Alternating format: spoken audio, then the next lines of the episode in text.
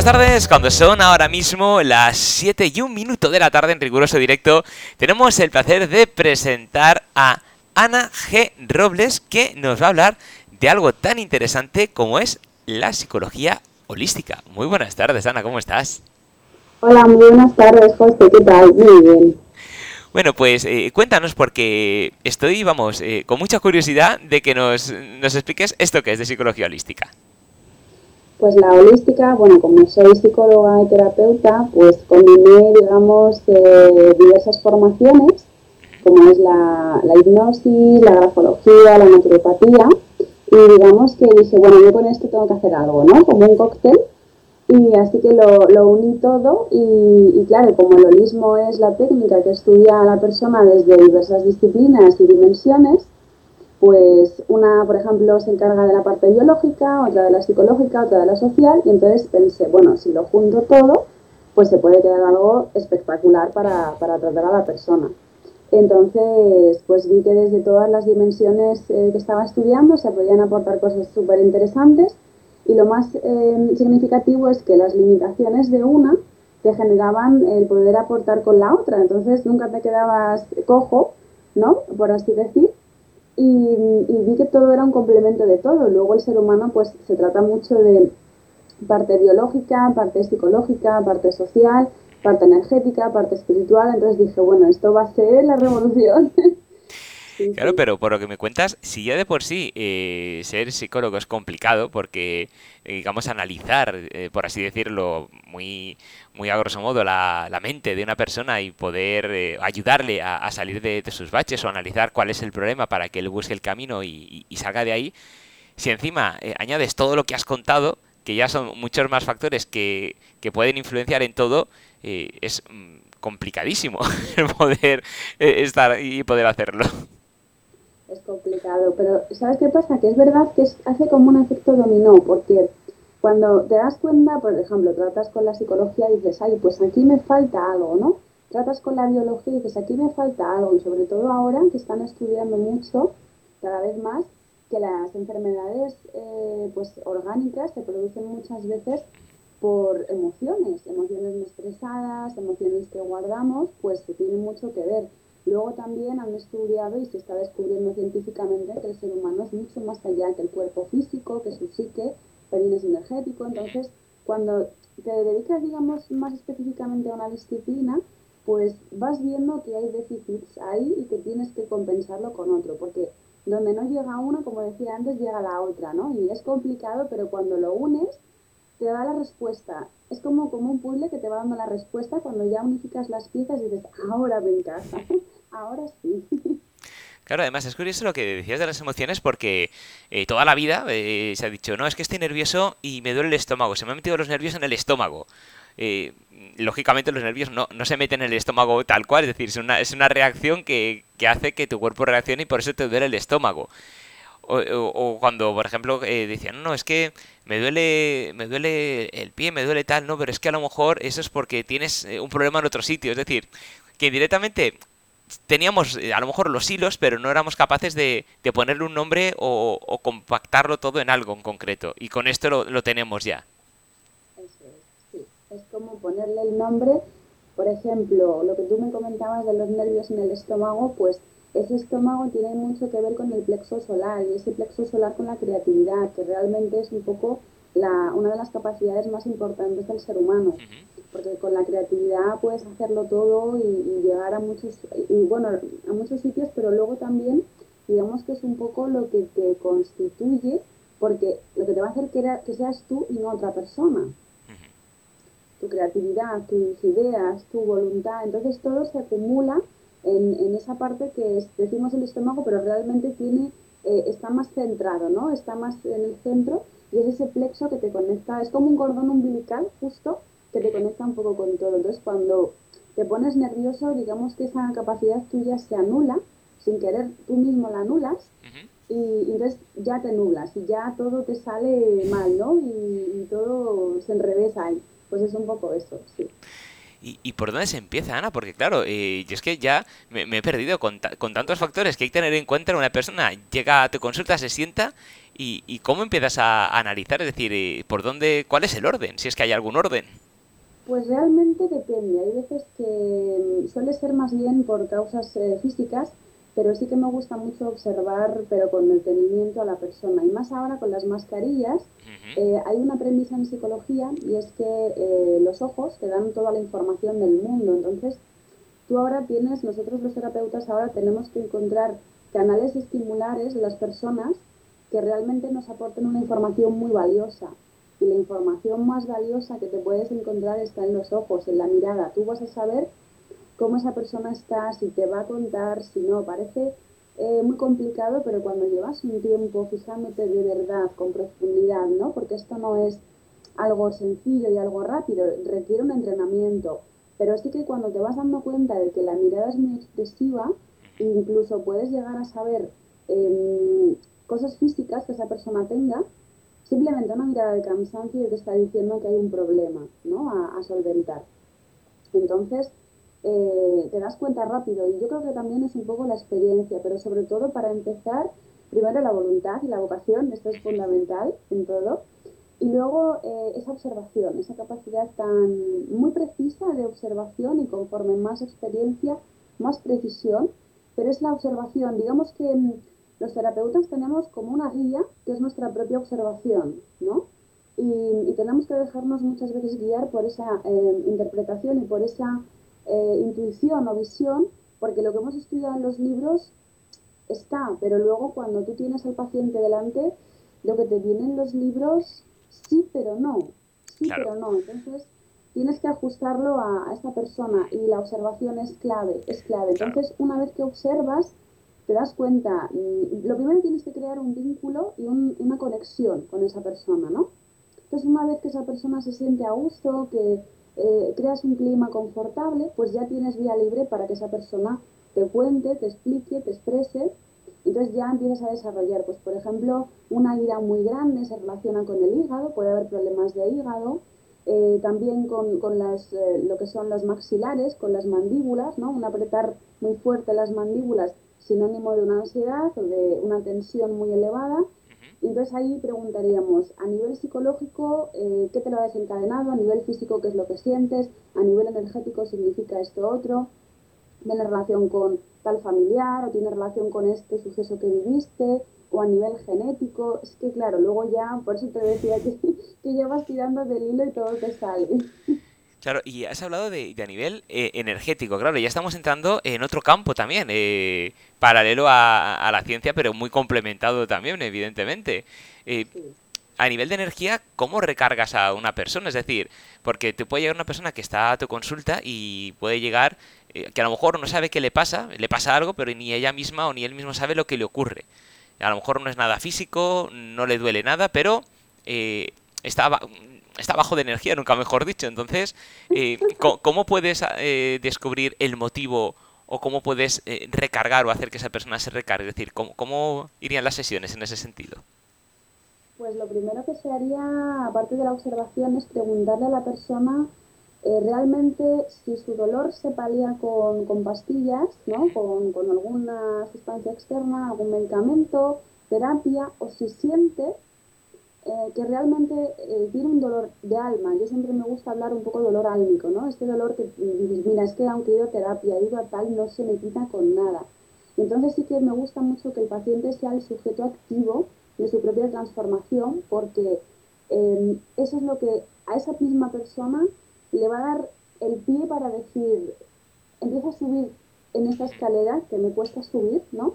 Pero ya simplemente una mera pregunta le va a hacer mucho. Entonces, eh, realmente para recargar a una persona energéticamente, la energía es, mm, es que dependiendo, porque por ejemplo la energía es algo muy fluido, es, es energía, ¿no? Es algo que funciona muy rápido, de hecho las cámaras Kirlian la han, localizado y es algo que se transforma constantemente en función de las vivencias que tú tengas. Entonces, para recargar a una persona realmente tienes que eh, hacer, decirle que se hagan las preguntas eh, siguientes. ¿Quién soy yo? ¿Qué hago aquí verdaderamente? Pero no, no, no una contestación eh, niña, ¿no? No, una contestación profunda de decir, mira, piénsalo en casa, reflexiónalo, medítalo bien y dime realmente quién tú eres, quién tú sientes que eres. Entonces, cuando la persona te habla de quién es eh, y se da cuenta de que no está actuando como realmente es, porque muchos problemas, muchos, mira, muchas enfermedades vienen de un desajuste energético. Por ejemplo, si tú actúas de una manera, piensas de otra, que los pensamientos también son energía. Eh, en el cuerpo tenemos unos canales, que son los meridianos, que también son energía. Entonces, cuando se estimulan o, están mal estimulados, pues también tiene mucha influencia en las emociones. Entonces, si esa persona comienza a darse cuenta de que está habiendo un desequilibrio entre pienso, hago, siento, digo, mm, etcétera, pues ahí es donde comienza esa transformación y entonces la persona se da cuenta. Luego también a muchas personas que, que sí que creen en temas de energías, etcétera, pues puedes explicarles mucho más eh, centradamente y más meridianamente qué es lo que les está pasando, porque son bloqueos, son bloqueos, ¿no? Que, que pueden derivar pues en patologías. Y, y, cada vez es más constatado por la ciencia, ya te digo, han creado cámaras, etcétera, y está más constatado, pero realmente para ayudar a una persona a recargarse, es que ni siquiera somos nosotros los terapeutas, porque si yo te estoy dando el pez, no te enseño para nada a pescar. Entonces, si hago que tú hagas un trabajo de reflexión verdadera sobre ti mismo, ahí es donde te vas a recargar. Y sobre todo cuando te escuche, cuando eh, te esté dando importancia, ¿no? Porque, porque me está importando realmente lo que me estás contando, que en el día a día vamos tan deprisa que no nos importamos los unos a los otros muchas veces y esto pasa así, ¿no? Pero cuando la persona se da cuenta que es escuchada, que merece, que se permite, eh, en el poder personal también está, en la validación personal, pues un poco todo esto son eh, herramientas que configuran el quién soy yo, ¿no? Entonces cuando la persona va derribando esas, como esas capas de cebolla y llega a ese, a ese interior, ahí es donde se recarga y donde, bueno, pues comienza su transformación, entonces sus emociones cambian, la creatividad, que también es muy energética, cambia, sus pensamientos hacia la gente, hacia sí mismo cambia, entonces ahí es donde empieza ese proceso.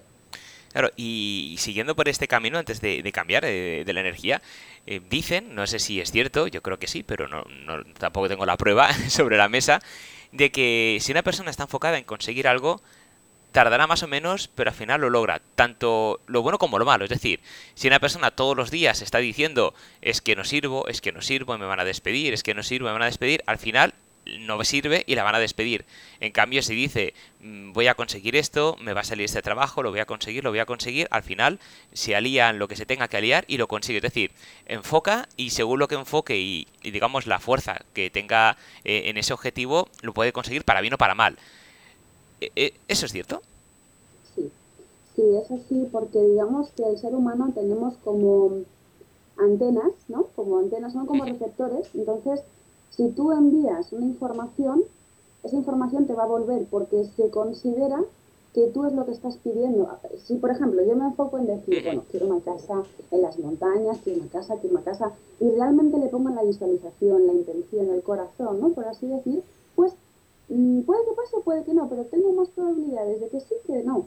En cambio, si, si tengo el pensamiento contrario, mis palabras tienen mucho peso, todo lo que hablamos tiene mucho peso. Mucho, mucho peso. De hecho, ayer eh, escuché al doctor Mario Alonso Puig justo decir esto de las palabras, ¿no? de lo que el diálogo interno que yo me digo a mí mismo tiene mucho que ver con lo que atraigo. Entonces, si yo constantemente estoy con un diálogo negativo, muy difícil que traigan cosas positivas porque no estoy en sintonía con lo otro, estoy en sintonía con lo que no quiero, pero como me centro en lo que no quiero, lo que quiero no lo, no lo consigo visualizar. Es que esto lleva una gestión de visualización, es, esfuerzo, ¿eh? Por ejemplo, hay muchas personas que, eh, y yo las entiendo porque soy la primera que te digo, mira, esto no es así.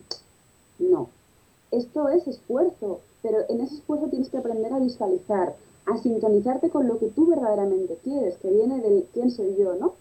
Pero a sintonizarte con lo que tú verdaderamente quieres. Entonces, sí, claro que es así. Una persona que constantemente el diálogo es negativo, su vida va a ser una convulsión de, eventos, de situaciones, y va a ser muy difícil que salga de ahí. Cuanto más negativo, más retroalimentación.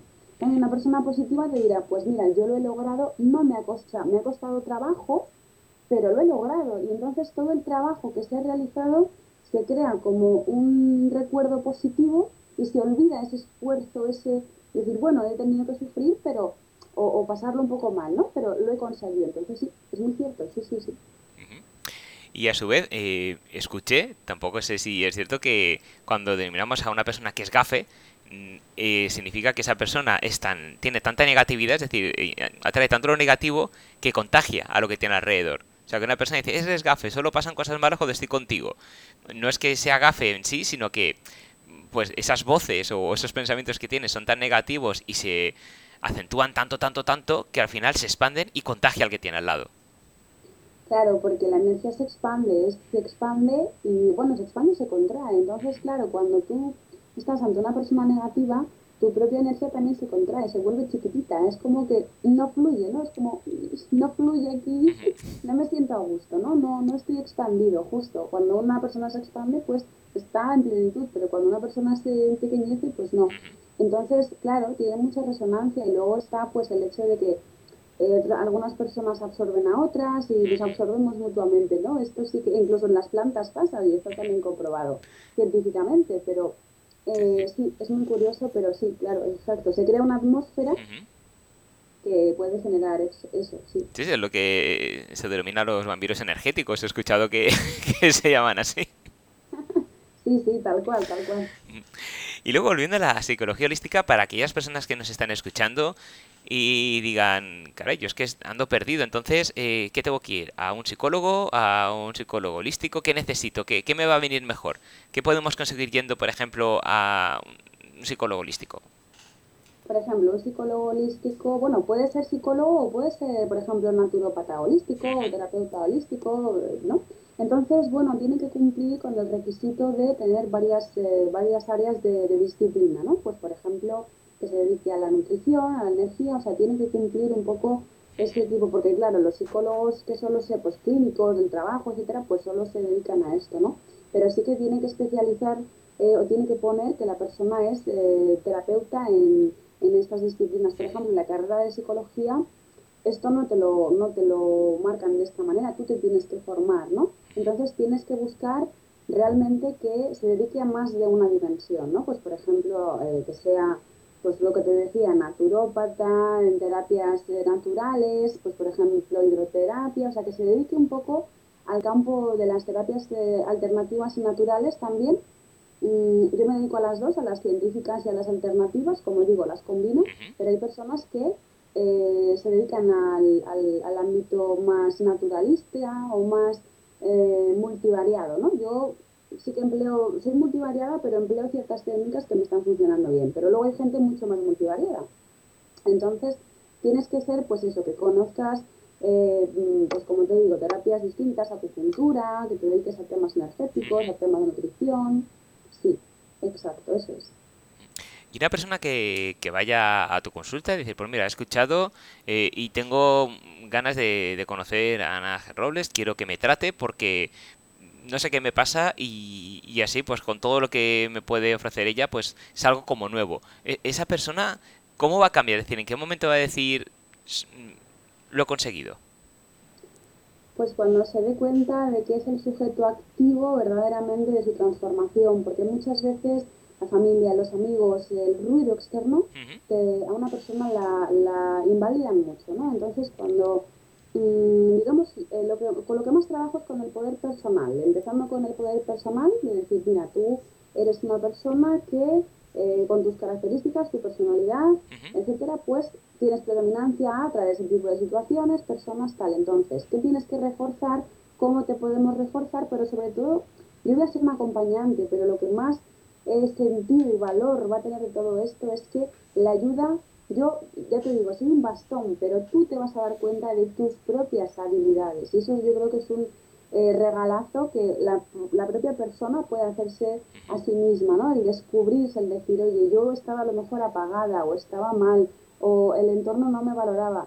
Y el hecho de que tú te quieras a ti mismo, que te valores, que eh, descubras tus capacidades, a lo mejor una creatividad que no eh, habías descubierto tantas cosas que puedes descubrir de ti mismo que ahí es donde va a empezar tu transformación, cuando tú te conozcas. No es sencillo porque traemos mucha información, ¿no? ya, genética, epigenética, mucho psicológica, biológica, pero una vez que tú entiendas que eres tú el propio sujeto activo y que externamente hay muchas cosas, pero todo parte de dentro hacia afuera, también teniendo en cuenta que lo, de, lo externo también nos mueve, ¿no? Pero la vida parte de dentro hacia afuera, entonces todo lo que, lo que está en ti va a estar en el mundo, por ejemplo, la percepción, eh, las cosas son reales o no, son verdad o no, dependiendo de quién lo esté mirando y cómo, ¿no? Entonces, eso es. Entonces, cuando la persona descubre su propia esencia, por así decir, eh, se conecta consigo mismo, eso es, digamos, un poco a lo que más me dedico, ¿no? A, que la persona se descubra que en mí eh, no vea a una persona un sanador, por así decir, no, sino decir, mira, yo te voy a acompañar, pero el mayor regalo que te puedo hacer y que nos podemos hacer mutuamente es que tú te autodescubras y que yo te acompañe, pero sin, sin más, sin reconocimiento, sin nada, nada. Que seas tú el agente activo de tu vida, de tu cambio, de tu transformación y digas, oye, me siento orgulloso de mí, me he descubierto y ahora tengo un montón de posibilidades para evolucionar y avanzar, que eso es lo que, de lo que se trata. Entonces me dedico precisamente a eso, a que la persona sea su sujeto, el sujeto activo de todo el proceso. Pues escuchándote, Ana, eh, no sé si las redes sociales son tu archienemigo o tu mejor aliado, porque no hay mayor escaparate para fingir lo que uno no es que en las redes sociales muchas veces. Yo la verdad que las redes sociales intento no, no, no suelo publicar, soy fotógrafa, luego por otras, por otras partes soy fotógrafa, eh, no, no, no, porque en redes siempre de hecho me quejo mucho, soy muy quejica con eso. pero sí que es verdad que en redes, em, cuanto más valor, o sea, cuantos más valores necesitamos y cuanto más veracidad necesitamos, parece que más artificialidad encontramos, ¿no? Y, el canon y el estereotipo y el llegar y el... Eso es una tontería, pero nos lo han inculcado tanto nos lo han metido tanto que eso es la causa, una de las causas mayoritarias de sufrimiento. La verdad que yo las redes, bueno, para compartir información, pues para hacer reflexionar, sí, pero para otras cosas, bueno. Claro, todo eso porque hablas de precisamente del sujeto activo muchas veces, pues en las redes eh, estamos muy influenciados el hacer algo pensando lo que los demás van a opinar, lo que van a comentar, si lo van a compartir si tú estás en un sitio y te estás pasando bien, pero resulta que haces una foto, lo compartes y simplemente tienes tres me gustas, es como que ya el sitio ha perdido valor. Dice, pues ¿para qué he venido aquí? Si, si la gente no, no, no, no, no siente envidia de donde estoy ni me comenta lo guapo o lo guapa que estoy o lo, o lo bien que, que estamos aquí de vacaciones. Es como que solo sirven las vacaciones si tiene muchos likes y está muy retuiteado o muy compartido. Entonces, claro, decía enemigo por ese lado, pero eh, gran aliado cuando una persona ve eso y diga, me da igual lo que diga la gente, si me voy a hacer una foto en pijama, despeinado y con un calcetín roto, pues me la voy a hacer porque me apetece y me da igual lo que digan los demás. Pues ahí de, oye, has conseguido tu objetivo, ya no te importa lo que demás quieran, sino que lo has hecho porque tú has querido y estás orgulloso de eso, pues oye, tira para adelante. Sí, es un poco eso, ¿no? Que la persona se dé cuenta de esas cosas y muchas veces, y es muy preocupante, lo que más, quizá porque está habiendo muchos problemas de autoestima, precisamente por eso es el tema de los likes. Cuanto más likes, mejor, mejor, mejor. Pero luego hay un vacío eh, interno muy importante y la gente que, sobre todo los adolescentes, que son tan, tienen el cerebro tan, tan plástico ¿no? y, aprenden tanto, y pues ahí pueden, se les puede generar una huella de información de baja autoestima y de malestar que pueden arrastrar de una forma eh, bastante fuerte eh, cuando sean adultos. Entonces, más que, porque además de lo que tú has dicho, que, es que eso es tal cual, el hecho de los likes, de la autoestima, del subir la autoestima, el ego, la necesidad de reconocimiento, todo eso está opacando mucho realmente eh, pues el ser humano verdadero y es lo que un poco me gusta, ¿no? Que el ser humano se descubre y diga, oye, que la pantalla está muy bien, que, que esto está genial, pero oye, escúchate tú, que tú eres tu mejor amigo, eres mm, tu mayor transporte, todo, y, tienes que vivir contigo. Pues el primero que tienes que vivir es contigo. Luego ya el resto aportamos, pero el coche eres tú. Y el que pilota el coche, sobre todo, eres tú. Sí, desde luego, porque es que es muy triste que al final estamos catalogando el valor de las personas en función de los likes o de los seguidores que tiene. Y, y se está baremando mucho. Es decir, cuando se va a ver algo, voy a ver el perfil de esta persona. Uy, solo tiene 5.000 seguidores. No me vale. Uy, tiene 10.000. Voy a hablarle. a ver qué, qué, qué, me dice. Y yo creo que cuidado con eso. Pero bueno, eh, que nuestros oyentes y la gente que nos está viendo no se preocupe porque tenemos muchas cosas de las que hablar y vamos a hablar porque aquí viene la sorpresa que estábamos guardando y es que eh, hoy era el día, el primer día de cole, por así decirlo, para, para conocernos, para un poco ponernos en situación, pero tenemos que decir que todos los, eh, miércoles tendremos a las cinco y media el espacio de psicología holística con Ana G. Robles, una gran profesional como acabamos de darnos cuenta y va a ser un placer aprender tantísimas cosas que me estoy dando cuenta que me faltan por saber y estaré encantado de tomar nota porque seguro que escuchando tus espacios pues vamos a aprender y estar mejor y ser mejor personas, eso no me cabe la menor duda. Pues muchísimas gracias, la verdad que es un crecimiento mutuo, un aprendizaje mutuo, así que Genial, estoy encantadísima y bueno, mil gracias por la oportunidad y bueno, espero estar a la altura. Y, Seguro que sí. Seguro que sí. Pues muchísimas gracias. No quiero entretenerte más, que sé que has tenido unos días un poco duros y tienes que descansar, pero eh, en breve anunciaremos ya cuando arrancamos el espacio, el miércoles que vamos a empezar, para que la gente esté atenta y no se pierda nada de lo que nos vas a contar. Fenomenal, pues muchísimas gracias, José. Gracias a ti, Ana, un placer y bienvenida a Guete Radio. Gracias. Adiós. Hasta luego, adiós.